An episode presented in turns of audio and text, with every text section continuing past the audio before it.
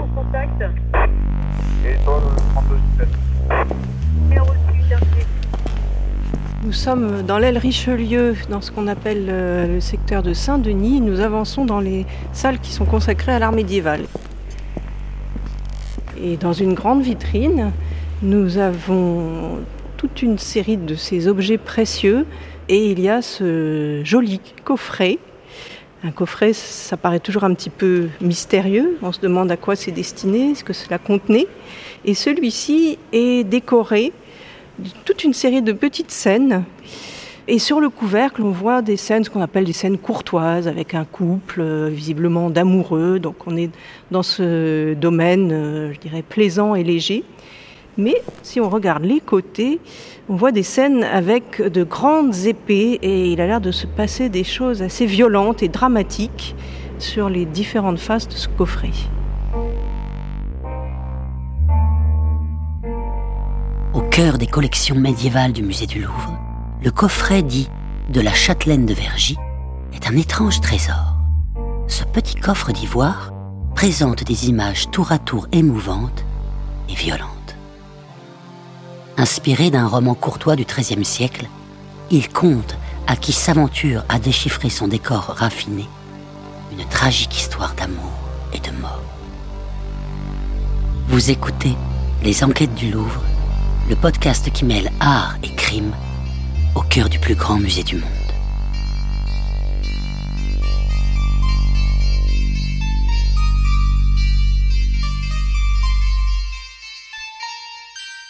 C'est un coffret qui est très exceptionnel parmi ceux que l'on connaît de ces coffrets en ivoire du XIVe siècle, des objets qui sont très précieux, parce que il illustre une seule histoire du début jusqu'à la fin. Elisabeth Antoine Koenig, conservatrice en chef au département des objets d'art du musée du Louvre. Il faut commencer par regarder le, le couvercle.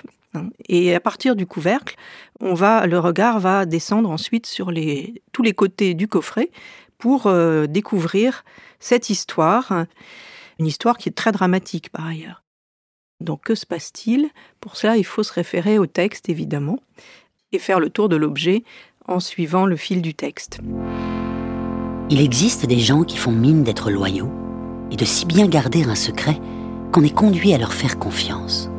Mais s'il arrive qu'on se découvre au point de leur révéler une aventure d'amour, ils la colportent par tout le pays et ils en font des gorges chaudes. Et souvent, il en résulte un tel malheur que leur amour nécessairement sombre dans le désespoir et la honte, comme il advint en Bourgogne à un valeureux et hardi chevalier et à la dame de Vergy. Histoire de la châtelaine de Vergy. La châtelaine de Vergy a connu un grand succès dont le coffret témoigne. Michel Zinc, médiéviste et philologue. Et elle a connu un grand succès parce que elle est dans la lignée de textes de la même époque, du XIIIe siècle, qui développent sous forme narrative les questions amoureuses, questions de la passion, questions de la morale de l'amour, mais d'une façon à la fois particulièrement subtile et particulièrement déchirante, parce que elle raconte l'histoire d'un homme qui est placé dans une situation où il lui est pratiquement impossible euh, de garder le secret. Le chevalier pria la châtelaine de Vergy avec tant de passion que la dame lui accorda son amour, à une condition.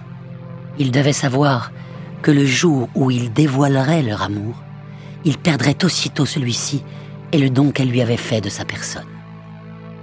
Pour s'adonner à leur amour, ils décidèrent que le chevalier viendrait tous les jours dans un verger, à l'heure qu'elle lui fixerait, et qu'il ne bougerait pas de sa cachette avant de voir un petit chien pénétrer dans le verger. Les quatre images qui sont à gauche sont le début du récit. Et la toute première, si on lit dans le sens euh, occidental habituel, en haut à gauche, c'est un quadrilobe où on voit un couple qui a l'air d'être en train de se parler. Donc on voit les deux amants assis dans ce qu'on appelle au Moyen Âge un verger, un jardin, le jardin clos, le lieu effectivement des rencontres amoureuses. Et la châtelaine est en train de parler à son ami, le chevalier, qui reste anonyme dans tout le récit d'ailleurs. C'est le chevalier. Ce qui est dur dans- quand on commence une histoire d'amour, c'est de montrer les gens euh, qui s'aiment. Bastien Vivès, auteur de bande dessinée. Et là-dedans, sur le couvercle, là où il y a le chevalier et la châtelaine, c'est vraiment, euh, vraiment de la bande dessinée, quoi. C'est, c'est drôle. Les cases sont assez petites et très resserrées sur les personnages. Et euh, euh, la troisième case, elle est, elle est super belle avec c'est les contacts, comment les mains se touchent, les avant-bras se touchent. En gros, elle lui, elle lui tient le cou et lui, il fait non, il tourne le cou, il va regarder ailleurs, mais tout en la touchant, elle, sur son corps. C'est super beau. Là, tout est dit. Bien, vous savez, on dit toujours que la Terre tourne autour de l'amour et de l'argent. Hein. C'est, c'est les deux valeurs sûres. Jean-Emmanuel Derny, détective privé. Les, les drames d'amour, euh, qu'on peut élégamment appeler affaires familiales, euh, représentent environ 40% de, de, mon chiffre d'affaires annuel depuis 20 ans. Alors, je ne vois pas forcément le côté obscur de la chose par l'amour, mais la haine fait partie de l'amour. Le chevalier avait belle allure, et son mérite lui avait acquis la faveur du duc de Bourgogne, dont il fréquentait assidûment la cour. Il s'y rendit si souvent que la duchesse s'est pris de lui. Dites-moi si maintenant vous savez que je vous ai donné mon amour, moi qui suis une dame puissante et honorée. Le chevalier répondit aussitôt Je l'ignore, madame. Je souhaiterais seulement avoir votre amour en tout bien, tout honneur. La duchesse coupa court à l'entretien, mais le cœur ulcéré et plein d'amertume, elle songea alors à se venger. Alors, le, le, triangle amoureux, effectivement, est très classique. La preuve, là, nous sommes en pleine période médiévale et puis euh, ça existe encore aujourd'hui. Et je pense qu'avant l'époque médiévale, ça existait. Là, dans l'histoire qui, peut nous intéresser, cette dame est amoureuse d'un jeune homme, donc c'est tout à fait romantique. Et là, c'est une jalousie. Donc, euh, oui, c'est un grand classique. Euh, la, femme, euh, son amant et son mari. Cette société est assez tolérante à ce genre d'amour parce que les circonstances sociales de l'époque font que les mariages, surtout dans la euh, bonne société, ne sont pas toujours des mariages de choix, parce que euh, le mari est plus âgé que son épouse dans toutes les classes sociales. De sorte que cette sorte de flirt poussé sont assez admis. Et dans le cas de la châtelaine de Vergy, il s'agit donc d'une jeune femme qui est mariée, mais on ne reproche pas du tout à la jeune femme d'être amoureuse du chevalier. On ne reproche pas en soi au chevalier d'être amoureux de cette jeune femme. Le duc l'admet facilement, cela l'excuse. Et c'est la duchesse qui a fait des avances au chevalier qui est coupable en provoquant leur perte. La nuit, quand elle fut couchée auprès du duc, la duchesse se mit à soupirer puis à pleurer. Le duc aussitôt lui demande ce qu'elle a donc et lui ordonne de lui dire sur le champ. Haïssez donc, dit-elle, l'homme, et elle le nomma, qui n'a cessé tout au long de ce jour de me prier de lui accorder mon amour. Le duc en resta éveillé toute la nuit. Le lendemain, il se leva de bonne heure et convoqua celui que sa femme le poussait à haïr. Vous avez commis une grave trahison, la plus ignoble qui puisse exister. Quittez immédiatement cette terre. Le chevalier ne sait comment se tirer d'affaire, car l'alternative est si rigoureuse que les deux parties sont mortelles pour lui. Le chevalier, en larmes, répliqua Seigneur, je puis alors vous l'avouer. J'aime votre nièce, la dame de Vergy. Elle m'aime aussi d'un amour égal. Comment ménagez-vous donc vos rencontres? Comment en fixez-vous le lieu et l'heure? Ma foi, Seigneur, par un stratagème que je vous dirai sans rien cacher. Je vous prie, dit le duc, de m'autoriser lors de votre prochain rendez-vous à vous accompagner et à y aller avec vous, car je veux savoir sans retard si tout se passe comme vous dites. Et ma nièce n'en saura rien. Dès la tombée de la nuit, ils arrivèrent au jardin. Le duc n'attendait pas depuis longtemps quand il vit le petit chien de sa nièce venir au bout du verger. Dans le texte, on apprend que la châtelaine de Vergy, donc qui est l'héroïne, la jeune femme, a dressé ce petit chien. Elisabeth Antoine Koenig. C'est ce qu'on voit dans la deuxième image, en bas à gauche du couvercle. Elle est en train de dresser ce petit chien. Et ensuite, si on continue euh, en allant à droite en bas, on voit que la jeune femme envoie le petit chien et, autre moitié de l'image, le petit chien va voir le jeune homme, qui tient d'ailleurs un faucon sur son poing. le petit chien on le connaît comme un symbole de fidélité. Et dans l'histoire de la châtelaine de Vergy et dans surtout les représentations qui en ont été faites, principalement sur ces coffrets d'ivoire, eh bien, on retrouve des échos de la célèbre histoire, voilà, des amants les plus célèbres du Moyen Âge, c'est Tristan et Iseux. Et dans Tristan et Iseux, il y a aussi deux petits chiens qui ont un grand rôle dans l'histoire. Il y a un petit chien qui a été donné par Tristan à Iseux, Petit Cru, qui a un grelot magique. Et il y a un deuxième chien extrêmement important dans l'histoire, c'est Usdan. C'est euh, le symbole même de la fidélité, parce que c'est le chien fidèle qui va reconnaître son maître, Tristan, Tristan qui a, qui a fui euh, la cour du roi Marc, mais qui revient méconnaissable, déguisé en fou. Et personne ne le reconnaît, pas même Iseux, sauf son petit chien. Et c'est par lui que Iseux va finir par redécouvrir son amant qui est venu la retrouver euh, complètement méconnaissable. Et euh, cela, ça nous renvoie aussi encore plus loin d'ailleurs à Ulysse et à l'Odyssée. Donc il y a vraiment toute une, une tradition euh, qu'on retrouve là dans ce récit et une référence qui était extrêmement claire pour les, gens de l'époque. Quand ils voyaient ce petit chien, ils pensaient tout de suite à Tristan et Iseux. Envoyer son petit chien comme messager, bah, c'est une très bonne technique. C'est la technique euh, identique au pigeon voyageur. Sachez qu'autrefois, le pigeon voyageur était quand même considéré comme une arme militaire. Et ça revient à, la mode d'ailleurs. Parce qu'aujourd'hui, justement, nous sommes victimes de la surveillance euh, télécom, aussi bien par des pirates que par la police, la justice, enfin que sais-je. Euh, ou même des maladresses. Tandis qu'un pigeon voyageur ou un petit chien voyageur, c'est une excellente technique parce que personne ne, pense à aller fouiller le collier du petit chien ou, les pattes d'un pigeon. Non, la méthode du petit chien est très, très originale et très astucieuse, parce que à notre époque moderne, non, les amants, 90, 80, pas dire 100%, communiquent par WhatsApp, par SMS et autres.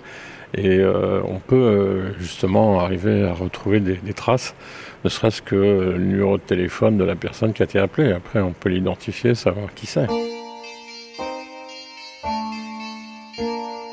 La duchesse prend la ferme résolution, si elle peut en trouver le lieu et l'occasion, de s'entretenir avec la nièce du duc pour s'empresser de lui lancer sans ménagement des propos où elle aura glissé quelque perfidie. Ni le moment ni le lieu ne s'en présentèrent avant la Pentecôte qui suivit, et qui fut la première occasion pour le duc de tenir cour plénière. Sur un petit côté du coffret, il y a une grande plaque rectangulaire, horizontale, et une scène de bal. Alors on voit très bien que c'est une scène de bal parce qu'on a les musiciens qui sont de part et d'autre, perchés dans des sortes de petites tourelles et euh, qui jouent de grandes trompettes. Enfin, je ne suis pas spécialiste de l'instrumentarium médiéval, mais la musique est présente. Et euh, on voit toute une, frise de personnages, masculins et féminins, qui se tiennent par la main, donc ils sont en train de danser, euh, de danser la, carole. Et donc ils ont l'air tous, je dirais, heureux et contents et souriants. On a voilà, c'est cette euh, jeunesse dorée en quelque sorte qui est en train de, de danser, euh, certainement dans un palais. Et au centre, deux femmes. À droite, celle qui porte une couronne, donc c'est, on le sait par le texte, c'est la duchesse de Bourgogne. Et elle est tournée vers l'autre personnage qui est au centre, c'est notre châtelaine de Vergy.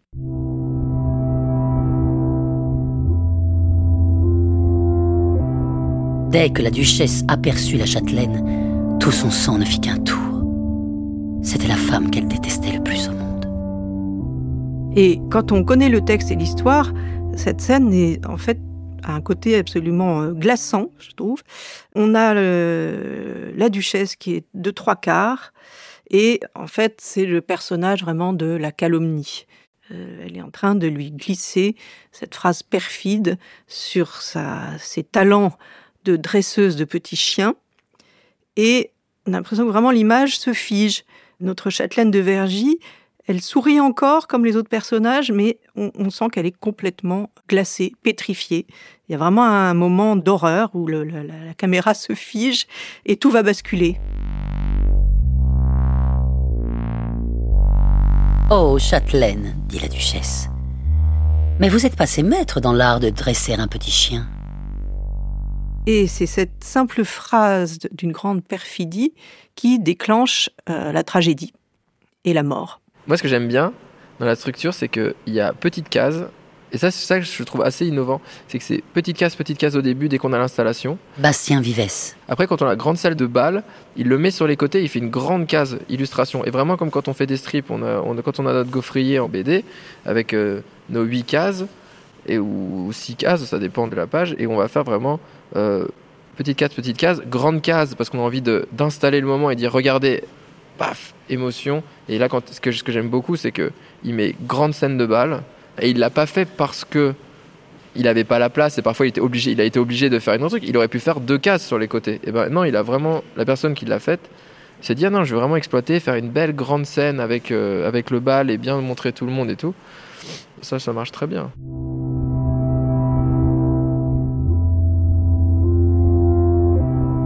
La châtelaine reste. Son cœur bouleversé et assombri de chagrin bat à tout rompre dans sa poitrine. Oh Seigneur Dieu, dit-elle, pitié. Qu'ai-je donc entendu? Madame m'a reproché d'avoir dressé mon petit chien. Elle ne peut le savoir de personne, j'en suis sûre. Sinon de l'homme que j'aimais et qui m'a trahi. Alors, l'indiscrétion va avec le secret. Michel Zinc. Pour qu'il y ait une histoire de secret et que ça fasse un sujet littéraire, il faut qu'il y ait quelque part une indiscrétion. Et l'indiscrétion sous cette forme, on en trouve d'autres exemples, c'est-à-dire la femme insistante qui arrache un secret à son mari. Ce qui est particulier euh, à la châtelaine de Vergy, c'est la vengeance de la duchesse et la façon dont elle révèle euh, à la jeune femme, à la châtelaine de Vergy, qu'elle est au courant de son secret. Elle n'en dit pas plus et euh, cela suffit à la jeune femme pour comprendre que son ami a révélé leur secret, pour croire naturellement qu'il l'a révélé à la duchesse. Elle ne peut pas savoir qu'il l'a révélé au duc et que le duc s'est laissé arracher le secret par la duchesse. Et il suffit à la duchesse de euh, dire un seul mot. Euh, vous savez bien dresser les petits chiens. Et puis voilà, le mal est fait. Euh, orchestrer euh, des rumeurs, orchestrer euh, la diffamation est une technique euh, classique. Jean-Emmanuel Derny. Affirmer des choses qui ne peuvent pas être prouvées euh, en public, euh, c'est très fort. Parce que justement, cette duchesse, elle, a un poids. Les duchesses, c'est pas, pas euh, n'importe qui. Et donc, c'est une arme. C'est une arme extrêmement violente parce qu'elle est relativement facile à, manœuvrer. Enfin, il faut être un peu machiavélique. hein. Alors la châtelaine se tut, disant seulement dans un soupir Cher ami, je vous recommande à Dieu. À ces mots, elle serre ses bras sur sa poitrine, le cœur lui manque, son teint blêmi. De douleur, elle s'évanouit. Elle gît pâle, livide, en travers du lit. Morte. La vie l'a quittée.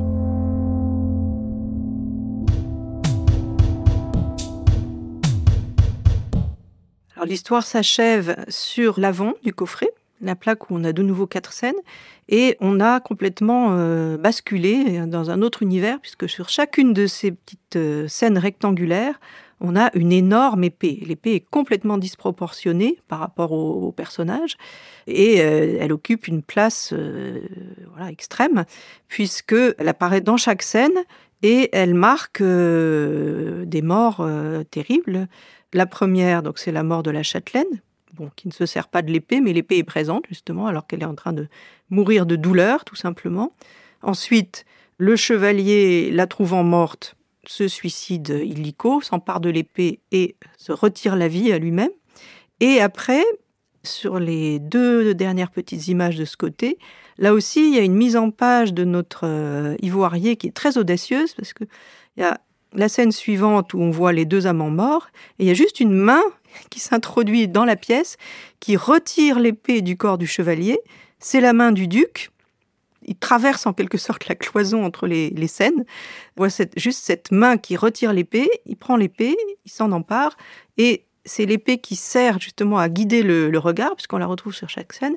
Et on va passer au côté suivant, scène de massacre, où le duc retourne dans la salle de bal. On retrouve notre noble compagnie et cette énorme épée qui va servir à décapiter la duchesse qui a provoqué la mort des, deux amants et euh, par ses mensonges, puisqu'en fait elle avait tenté de séduire le chevalier. Donc elle est, elle est coupable à tous les niveaux.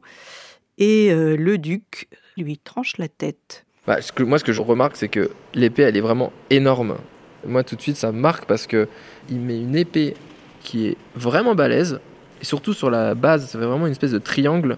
Et j'adore comment est-ce que quand il sort l'épée, elle est tellement grande qu'il il est obligé de, péter la case pour le sortir. Il y a vraiment une, fascination pour la violence qui est assez, assez drôle parce que en fait c'est l'épée qui va avoir le, le dernier mot dans cette histoire. Donc c'est vraiment le espèce de personnage. À la fin, c'est juste euh, quand on regarde en bas, même quand il, il doit se planter, il peut même pas, il est obligé de se, baisser dans la case pour pouvoir se planter, pour que ça puisse rentrer, tellement cette épée est immense, alors qu'on aurait pu imaginer, à sa place, j'aurais peut-être pas fait une épée, j'aurais fait un poignard, ça va être plus évident, parce que vu la taille, au- moins tu peux avoir des, positions. Non, le mec, il fait vraiment une épée, c'est barbare. Je pense qu'on est vraiment sur une, sur une énorme série B, quoi. On est sur un, sur un, sur un truc avec des grosses épées. euh. Ouais, c'était, ça devait c'est du grand spectacle, cette boîte. Voilà le duc hors de lui. Il pénètre aussitôt dans la petite chambre et retire de la poitrine du chevalier l'épée dont il s'était tué. Sans tarder, il marche à grands pas vers les danseurs et, sans parler davantage, se précipite sur la duchesse. Tenant sa promesse, il lui abattit sur la tête l'épée qu'il tenait nue, sans un mot, tant il était furieux.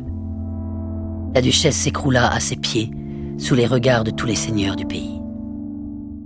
Mais là, dans cette illustration finale, moi je pense que la bande dessinée est un médium qui est fait pour générer des images fortes. Donc euh, là, pour le coup, l'image elle est vraiment forte. Quoi. Il égorge, le duc égorge sa femme devant tout le monde, avec elle qui est. En plus, le mouvement est, est- très beau où elle est vraiment penchée. Il lui tient la tête et tout ça. Bon, elle est d'une violence euh, monstrueuse, quoi.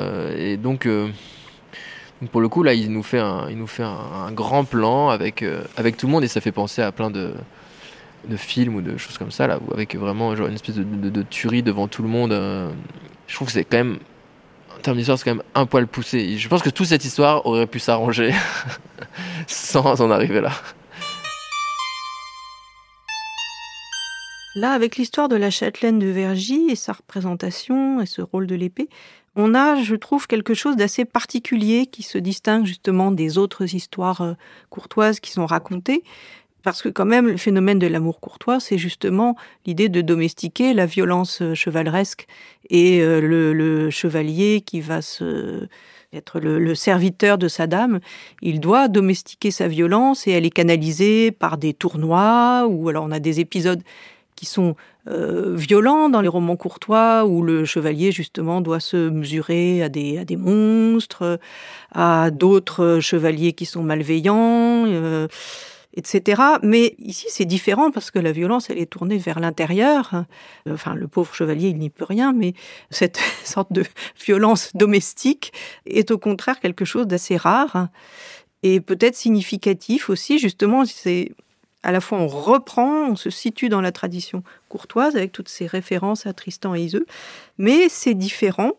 C'est peut-être euh, une forme de réflexion justement sur l'impossibilité de, cet amour courtois euh, dans la société et dans la réalité. Alors, d'un côté, le lien entre l'amour et la mort est fait par tous les auteurs, justement, dans la légende de Tristan euh, repose là-dessus, mais la châtelaine de Vergy est tout de même un texte très particulier, parce que les romans médiévaux, aussi subtils soient-ils, sont comme les contes populaires, généralement ils se terminent bien. Et il est très rare qu'une nouvelle de ce type se termine mal. Mais on en revient toujours à l'origine de cela chez les troubadours de Languedoc. L'amour est en lui-même une sorte de folie et l'amour entraîne des sentiments très euh, violents et des haines violentes. Et le euh, sentiment le plus souvent évoqué par les poètes pour faire comprendre l'amour, c'est une sorte de jalousie sexuelle. d'envier la jouissance de l'autre. Et lorsque cette envie est éprouvée par le mari délaissé ou par l'amant délaissé, alors à ce moment-là, on peut s'attendre à toutes les violences qui se produisent. C'est toujours intéressant, je trouve, dans les histoires d'amour, histoires érotiques, enfin, quand on, va aborder ces thèmes, et vraiment d'amour, mais avec le sentiment amoureux, qui est de la violence, parce que c'est ce sentiment amoureux qui peut engendrer la haine, qui peut engendrer euh, toutes ces formes de choses, donc il faut qu'à un moment donné, cette violence, elle soit visible. Et là, pour le coup, ils sont ils y vont à fond, quoi. Parce que même, euh, ce qui est drôle, c'est que c'est vraiment la grosse scène de tuerie, elle n'est pas derrière, hein. elle est sur tout le devant du coffret, ouais. Euh, cela montre donc une sorte d'impasse de l'amour et une exaltation qui ne disparaît jamais, même quand l'amour est malheureux, et qui est tellement nécessaire qu'elle conduit à la mort lorsque il n'y a pas d'autre issue.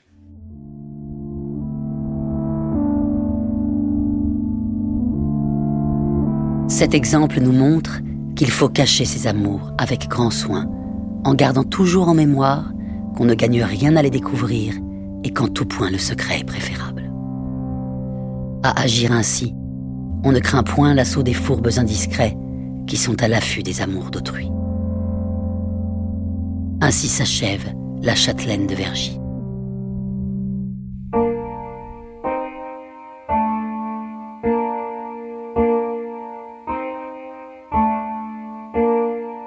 Reste de ce coffret, je crois, ce qu'on garde en mémoire, c'est l'importance euh, qui est donnée ici à la notion de secret, de trahison et au caractère extrêmement, euh, oui, tragique de, l'histoire et sanglant. C'est quand même assez, frappant. Ça nous permet d'appréhender aussi les, sentiments qui pouvaient être vécus euh, par les hommes du Moyen Âge. C'est un, un objet, je crois, qui nous parle toujours.